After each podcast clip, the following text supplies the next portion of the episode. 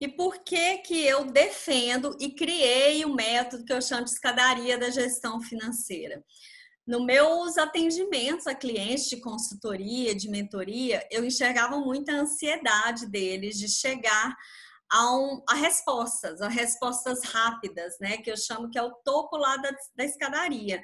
Ah, eu quero saber se meu preço está certo, eu quero saber quais são os meus indicadores, se eu estou no caminho certo, eu quero olhar para o futuro, eu quero tomar decisões com base nesses números, decisões mais estratégicas e assertivas.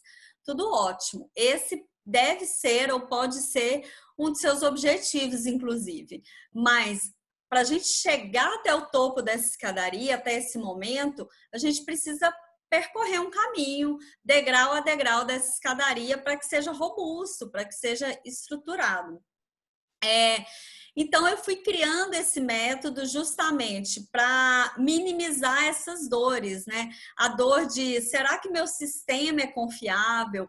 Muitos já me relataram também que ah, eu tive outras experiências com consultoria é, e depois que o consultor foi embora eu não consegui continuar, ou não, é tudo muito complexo, eu não consigo implementar de uma vez.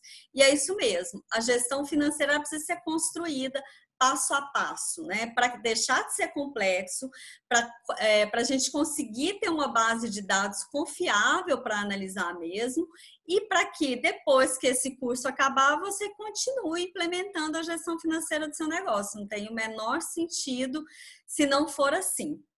Então a escadaria, ela vem na, como uma figura, né? Nesse sentido mesmo, de passo a passo, de degrau a degrau, de uma construção a cada dia. E o que, que eu enxergo? Eu enxergo que, que isso tem que ser duradouro e constante. A gestão financeira não pode ser feita em um dia.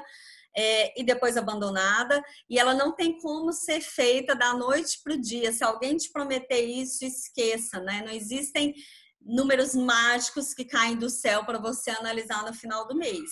Esses números só surgem depois de uma construção de uma rotina de processos de um sistema alimentado.